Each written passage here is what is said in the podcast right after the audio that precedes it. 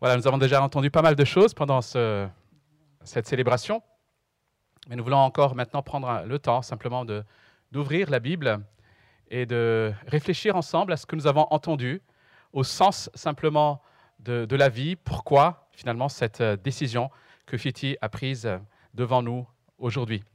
Et pour cela, je vous invite à ouvrir vos Bibles, si vous en avez une, je ne sais pas si vous avez pu en récupérer une en tout cas à l'entrée, dans le livre d'Ecclésiaste. Donc nous allons lire ensemble le livre d'Ecclésiaste au chapitre 3, Ecclésiaste chapitre 3, les versets donc 1 à 15. Et je vais donc demander à Virginie de faire la lecture. Il y a un moment pour tout et un moment pour toute activité sous le ciel. Un temps pour naître et un temps pour mourir un temps pour planter et un temps pour arracher ce qui a été planté, un temps pour tuer et un temps pour guérir, un temps pour démolir et un temps pour construire, un temps pour pleurer et un temps pour rire, un temps pour se lamenter et un temps pour danser, un temps pour lancer des pierres et un temps pour en ramasser, un temps pour embrasser et un temps pour s'éloigner des embrassades.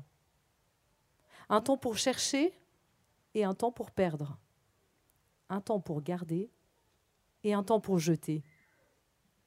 Un temps pour déchirer et un temps pour coudre. Un temps pour se taire et un temps pour parler. Un temps pour aimer et un temps pour détester. Un temps pour la guerre et un temps pour la paix. Mais quel avantage celui qui agit retire-t-il de la peine qu'il se donne? J'ai vu quelle occupation Dieu réserve aux humains. Il fait toutes choses belles au moment voulu. Il a même mis dans leur cœur la pensée de l'éternité, même si l'homme ne peut pas comprendre l'œuvre que Dieu accomplit du début à la fin. J'ai reconnu que leur seul bonheur consiste à se réjouir et à bien agir pendant leur vie, et que si un homme mange, boit et prend du plaisir dans tout son travail, c'est un cadeau de Dieu. J'ai reconnu que tout ce que Dieu fait durera toujours, sans qu'on puisse ajouter ou enlever quoi que ce soit, et que Dieu agit de cette manière afin qu'on éprouve de la crainte devant lui. Ce qui existe a déjà existé, tout comme ce qui existera, et Dieu ramène ce qui est passé. Merci Virginie. Comment vivre avec sagesse? Voilà ce que l'auteur de ce livre, Ecclésiaste, recherche.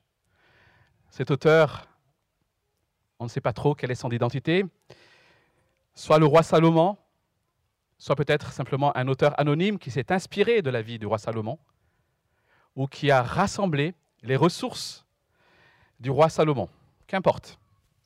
Comment vivre avec sagesse Alors le mot sagesse est un mot qu'on n'utilise plus beaucoup aujourd'hui.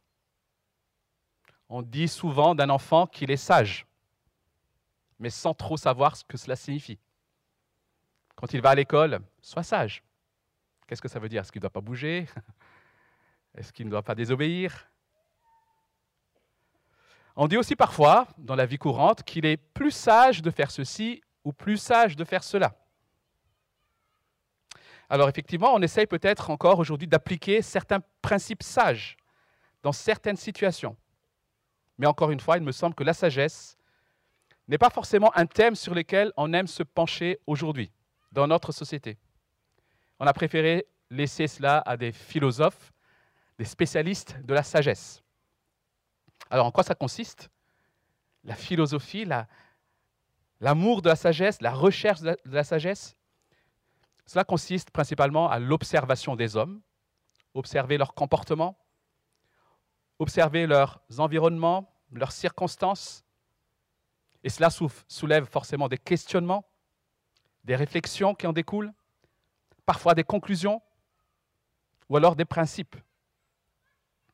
Et dans notre texte, ce matin, l'Ecclésiaste constate que les temps qui passent et les circonstances qui changent, sans qu'on puisse les maîtriser, rendent la vie frustrante, voire humiliante, à moins de la considérer avec une perspective divine. La vie semble humiliante et frustrante, à moins de la considérer, de la regarder avec une perspective divine. C'est ce que nous allons voir plus en détail dans ce texte. Voyons donc, dans un premier temps, le constat d'une vie qui peut sembler frustrante et humiliante. Il y a un temps pour tout, il y a un moment pour tout, dit le texte.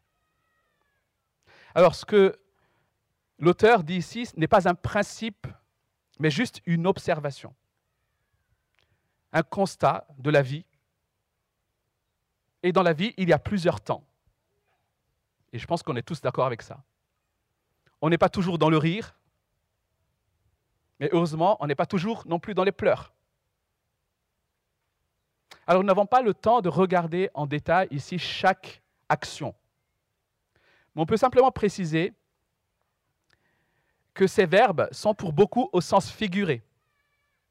Et cela nous montre qu'ils ont été choisis pour exprimer non seulement des actions humaines, mais aussi, quelque part, les multiples quêtes des hommes, à la fois créatrices et destructrices, à la fois bonnes, mauvaises, bienveillantes, malveillantes. L'Ecclésiaste, lorsqu'il fait ce constat, n'est pas en train de nous dire, maintenant que vous êtes assez lamenté, êtes assez lamenté, il est temps de danser. On a beau avoir une connaissance scientifique très avancée, on a beau avoir fait des progrès technologiques énormes, personne ne peut prévoir le temps d'après. en tout cas, moi, je ne peux pas. Je connais peu, je connais personne qui peut réellement prévoir le temps d'après. Voilà pourquoi, même de nos jours, dans une société qui se dit moderne, dans une société qui se dit euh, sage, justement, les salons qu'on appelle de bien-être et de voyance n'ont jamais eu autant de succès. Allez sur Internet et vous verrez cette réalité. En effet, ne pas maîtriser le temps qui passe, ne pas maîtriser l'avenir est un constat qui nous embarrasse. Ça nous gêne. Ça nous insécurise. On n'aime pas cela. Et ça peut sembler frustrant. Mais c'est surtout aussi un constat qui nous rend humbles dans la mesure où elle nous montre nos limites. En tout temps, je l'ai dit, l'homme a toujours voulu connaître l'avenir. Mais quels que soient les progrès technologiques que l'homme pourra faire, il restera toujours prisonnier du temps. Alors on peut réagir différemment devant ce constat.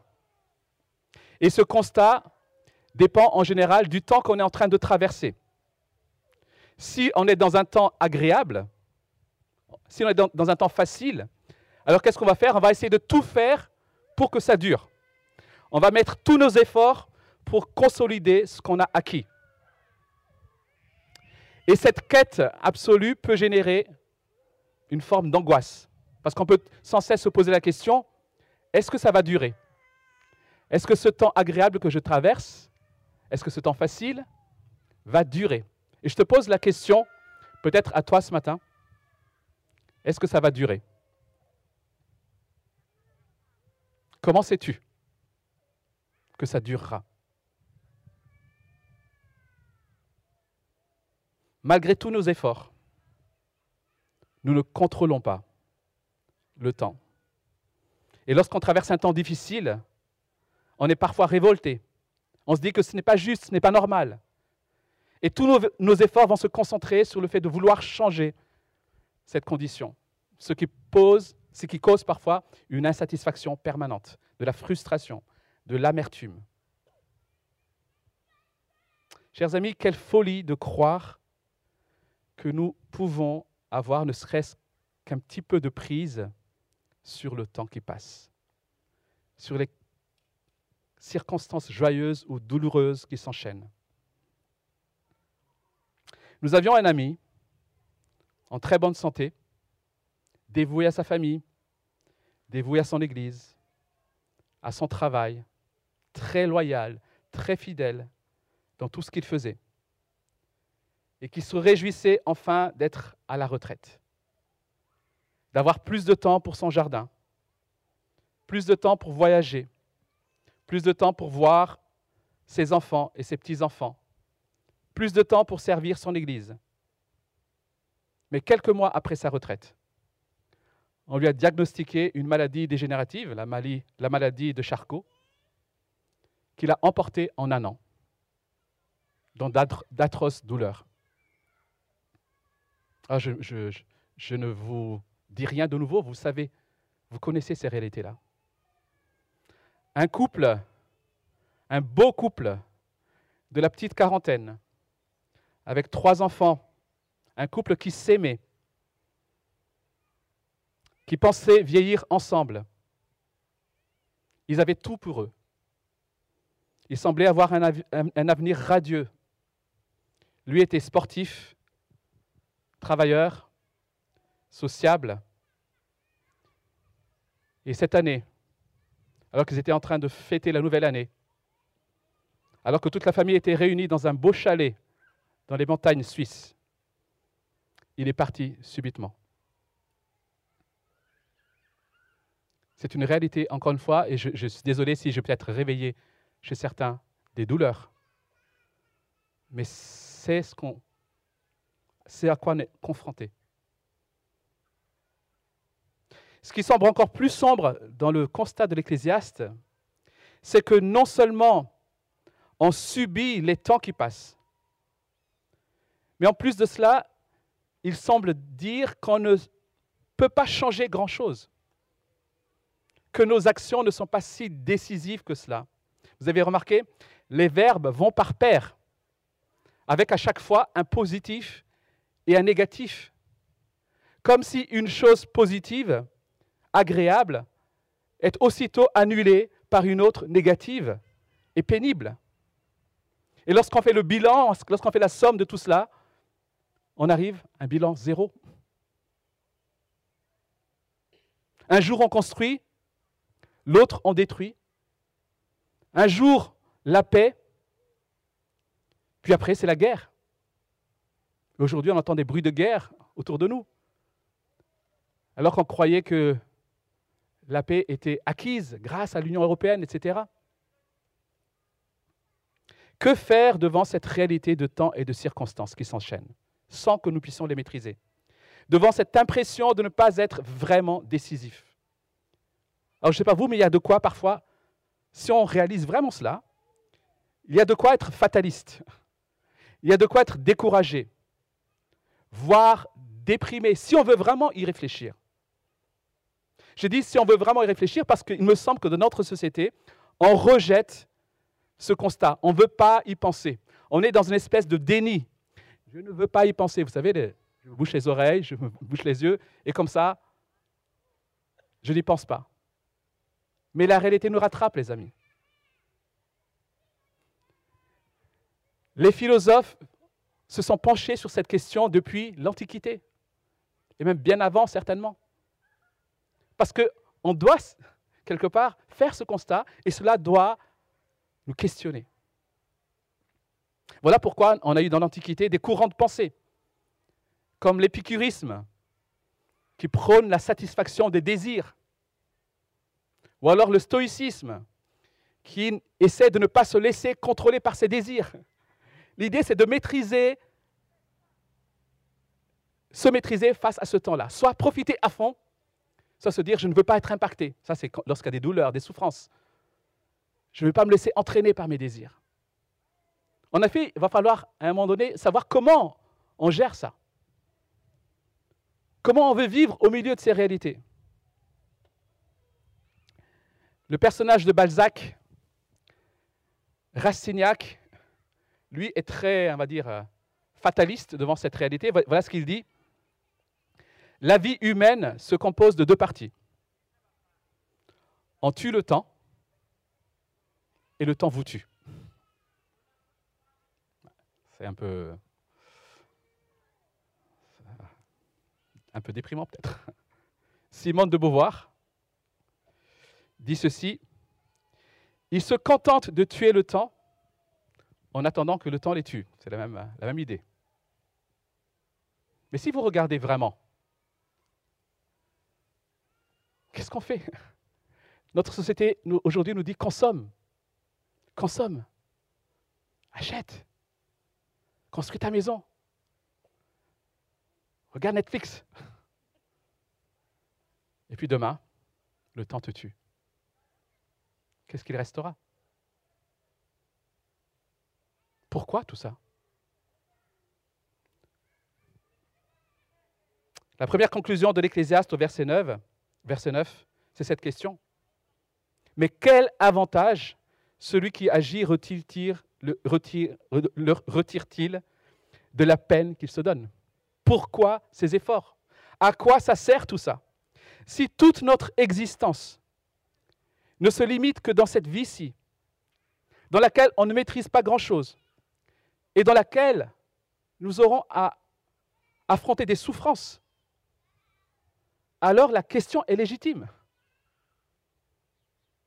Voilà pourquoi on, trouve dans ce livre d'Ecclésiaste ce refrain, vanité, tout est vanité, et poursuite devant.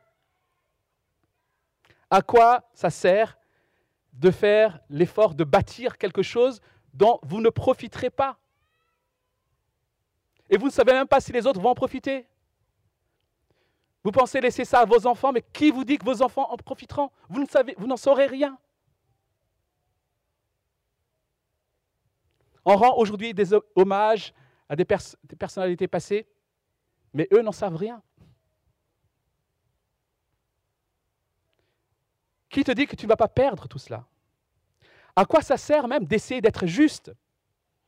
Ça peut nous faire tomber dans le cynisme. À quoi ça sert d'essayer d'être juste alors que celui qui est malhonnête à côté, finalement, aura le même sort au bout? Voire, il s'en sortira peut-être un peu mieux. À quoi ça sert? À moins que. Et c'est la deuxième partie de ce texte. À moins de considérer tout cela avec une perspective divine, en tenant compte de l'existence d'un Dieu qui règne, qui contrôle toutes choses et qui a un plan parfait. J'ai vu quelle occupation Dieu réserve aux hommes. Pour l'Ecclésiaste, si l'enchaînement de ces temps et circonstances sont hors de son contrôle, il n'en est pas ainsi pour Dieu et il le sait.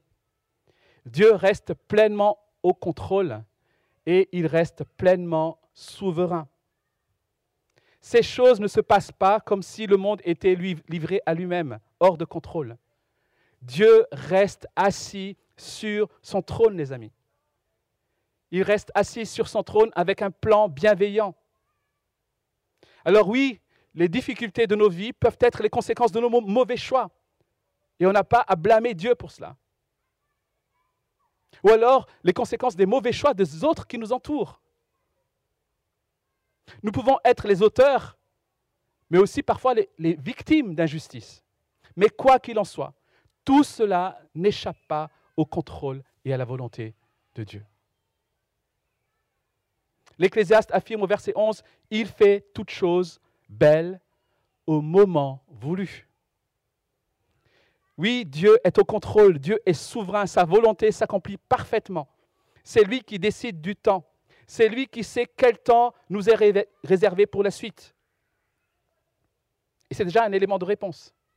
Mais si on n'avait que cet élément de réponse, alors ce serait malgré tout difficile à accepter. Ce serait difficile d'accepter un souverain qui déciderait de façon arbitraire, juste pour son bon plaisir, pour satisfaire ses caprices. Il y aurait même de quoi avoir peur. Mais heureusement, la Bible enseigne que Dieu n'est pas comme cela. Il est souverain, mais il est aussi bon et juste. Il n'y a aucun mal, aucune espèce d'injustice en lui. Tout ce qu'il fait est bon. Et tout ce qu'il fait se passe au moment parfait. Quelles que soient les circonstances que nous traversons, nous ne devons pas oublier que non seulement Dieu a le contrôle, mais aussi que ce qu'il fait est bon en son temps. Mais cela ne répond pas à la question du pourquoi. Ok, Dieu contrôle, Dieu est bon, mais malgré tout, pourquoi? Pourquoi cette vie frustrante? Pourquoi ces enchaînements de circonstances difficiles et parfois plus faciles? Et l'Ecclésiaste poursuit au verset 11. Il a même mis dans leur cœur la pensée de l'éternité, même si l'homme ne peut pas comprendre l'œuvre que Dieu accomplit du début à la fin. Chers amis, Dieu ne cherche pas à humilier l'homme juste par plaisir. Mais Dieu, d'une certaine façon, le fait pour qu'on puisse le chercher et se tourner vers lui. Et c'est ce que Paul, l'apôtre Paul, explique lorsqu'il s'est trouvé, à Athènes devant une population qui ne connaissait pas le Dieu révélé dans la Bible. Et voici ce qu'il dit. Acte 17, versets 24 à 27. Voici ce que dit Paul devant cette foule. Le Dieu qui a fait le monde et tout ce qui s'y trouve est le Seigneur du ciel et de la terre. Et il n'habite pas dans des temples faits par la main de l'homme. Il n'est pas servi par des mains humaines, comme s'il avait besoin de quoi que ce soit, lui qui donne à tous la vie, le souffle et toutes choses. Il a fait en sorte que tous les peuples issus d'un seul homme habitent sur la surface de la terre. Et il a déterminé la durée des temps et les limites de leur lieu d'habitation. Il a voulu qu'il les cherche, qu'il le, cherche le Seigneur et qu'il s'efforce de le trouver en tâtonnant, bien qu'il ne soit pas loin de chacun de nous. Voilà ce que l'apôtre Paul affirme. Il a voulu qu'il cherche le Seigneur. Et voici ce que dit peut-être cet auteur que beaucoup connaissent, C.S. Lewis, l'auteur, entre autres, des Chroniques de Narnia, qui a écrit un, livre qui s'appelle Les fondements du christianisme. Et il écrit ceci dans ce livre. Écoutez bien. Les créatures ne sont pas nées avec des désirs, à moins que la satisfaction de ces désirs existe. Les créatures ne sont pas nées avec des désirs, à moins que la satisfaction de ces désirs existe. Et donne un exemple un bébé ressent la faim, eh bien la nourriture existe. Un caneton désire nager, eh bien l'eau est là.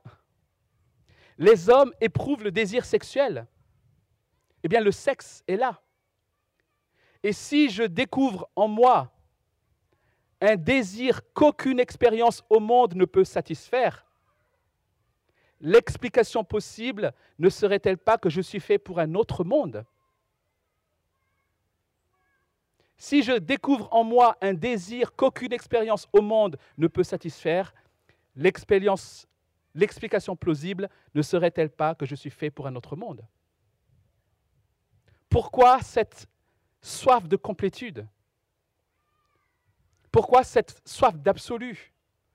Pourquoi cette soif de perfection qu'on ne peut jamais satisfaire dans ce monde? Peut-être parce que ce qui va satisfaire cette soif existe ailleurs. Sinon, on n'aurait pas ce désir-là. Les frustrations, les, insatisfactions, voire parfois la colère que nous ressentons face à l'absurdité de cette vie qui défile, avec ses hauts et ses bas, sans véritable sens.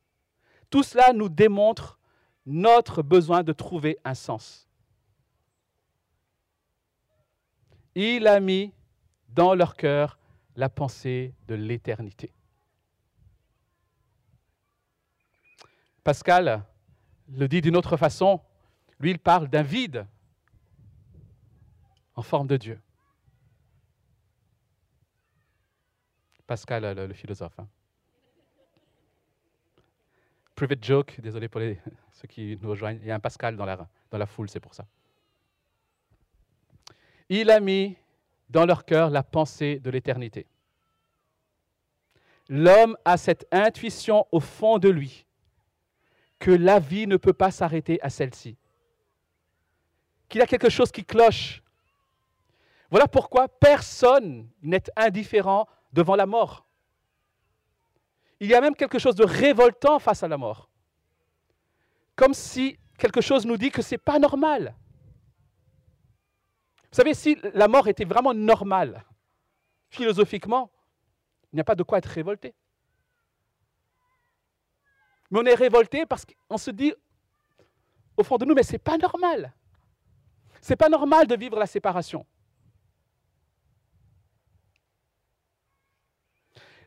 Je crois en effet que nous ne pouvons pas accepter le fait qu'il n'y ait strictement rien au-dessus, qu'il n'y ait strictement rien de parfait et qu'il n'y ait strictement rien après. Et l'homme préfère aujourd'hui oublier ces questions parce qu'elles le mettent face à sa finitude, à ses limites. L'homme ne peut pas comprendre l'œuvre que Dieu accomplit du début à la fin. Voilà ce que dit le texte. Mais la bonne nouvelle, chers amis, c'est que Dieu n'a pas laissé l'homme dans son ignorance. Dieu s'est révélé. Comme l'homme ne pouvait pas par lui-même saisir le sens de tout cela, Dieu a voulu se révéler à l'homme. Et il l'a fait par la parole transmise à ses prophètes. Et il l'a fait ultimement et parfaitement en venant lui-même en la personne de Jésus-Christ. Et qu'est-ce qu'il est venu faire? Il est venu, entre autres, nous révéler que nous étions en train de nager dans une flaque boueuse, alors que Dieu nous avait créés pour un océan d'eau vive. Voilà la réalité, les amis. Tu te débats, tu tournes en rond dans cette flaque boueuse, et tu es frustré, et tu te sens humilié, parce que Dieu t'a créé pour un océan d'eau vivifiante. Voilà ce que nous révèle. Je le résume et je le, au sens figuré bien sûr. Voilà ce que nous révèle la Bible. Nous avons cru pouvoir mener une vie pleine, une vie épanouissante, satisfaisante, en excluant Dieu de nos vies. On décidait nous-mêmes de ce qui était bien et de ce qui était mal. Et on constate que non seulement le résultat est loin d'être satisfaisant, mais on constate aussi que les choses ne semblent pas aller vers le meilleur. Et tu le sais très bien. Et tu le vois. Et ça t'angoisse. Mais tu ne sais pas vers qui se tourner.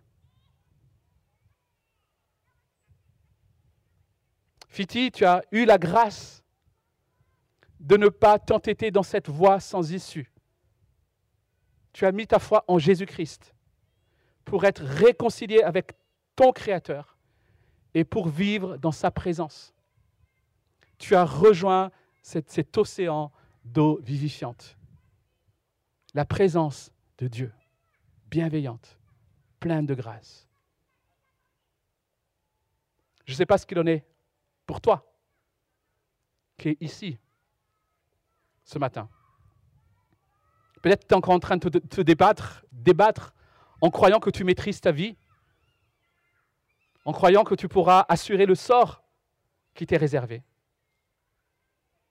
L'Ecclésiaste conclut ainsi. J'ai reconnu que leur seul bonheur consiste à se réjouir et à bien agir pendant leur vie, et que si un homme mange, boit et prend du plaisir dans tout son travail, c'est un cadeau de Dieu. J'ai reconnu que tout ce que Dieu fait durera toujours, sans qu'on puisse ajouter ou enlever quoi que ce soit. Et que Dieu agit de cette manière afin qu'on éprouve de la crainte devant lui. Ce que Dieu veut, c'est qu'on le connaisse. Parce qu'il veut nous réjouir. Il veut nous accorder la véritable joie. Chers amis, Dieu veut qu'on se réjouisse, mais dans le cadre qu'il a fixé. Nous avons, nous recherchons cette joie, mais nous la recherchons dans les mauvaises directions. Et Dieu dit, venez à moi. Venez à moi. Vous avez été créés pour moi. Plutôt que de courir toujours derrière ce que nous n'avons pas. En Dieu, nous pouvons nous réjouir de ce qui est bon autour de nous, de ce qui est bon dans notre famille, de ce qui est bon dans notre travail, de ce qui est bon dans notre Église, en reconnaissant que tout cela est un cadeau de Dieu. en voyant dans tout cela la bonté de Dieu notre Père. Chers amis, Dieu, encore une fois, ne prend pas plaisir à nous humilier. Et s'il a tenu à ce qu'on constate que nous sommes prisonniers du temps, que nous sommes limités, s'il a mis en nous cette pensée de l'éternité, c'est pour qu'on le recherche et qu'on dépende de lui. Pourquoi? Parce que c'est en lui que se trouve notre joie et notre paix. Ce livre d'Ecclésiaste finit au chapitre 12 par ces versets que je vais lire, juste le verset 1 et le verset 14. Et je vous invite juste à écouter cette conclusion. Pendant que tu es jeune, ou un peu moins jeune, n'oublie pas celui qui t'a créé. Souviens-toi de lui avant que viennent les jours du déclin et le moment où tu diras, je n'ai pas de plaisir à vivre. Reconnais l'autorité de Dieu et obéis à ses ordres. C'est le devoir de tout être humain. En effet, Dieu demandera des comptes pour toutes les actions, même cachées, qu'elles soient bonnes ou mauvaises. Chers amis, Dieu a tant aimé le monde qu'il a donné son Fils unique, Jésus-Christ, afin que quiconque croit en lui ne continue pas dans une vie frustrante qui le conduira à une ruine éternelle, certaine, loin de Dieu, mais pour qu'il ait la vie éternelle dans la présence, la présence parfaite, bienveillante et joyeuse de Dieu. Que ces paroles nous interpellent, chers amis, et nous laissent jamais indifférentes, pour que nous puissions nous remettre, remettre notre vie à ce Dieu bienveillant comme Fiti, on a témoigné tout à l'heure. Amen.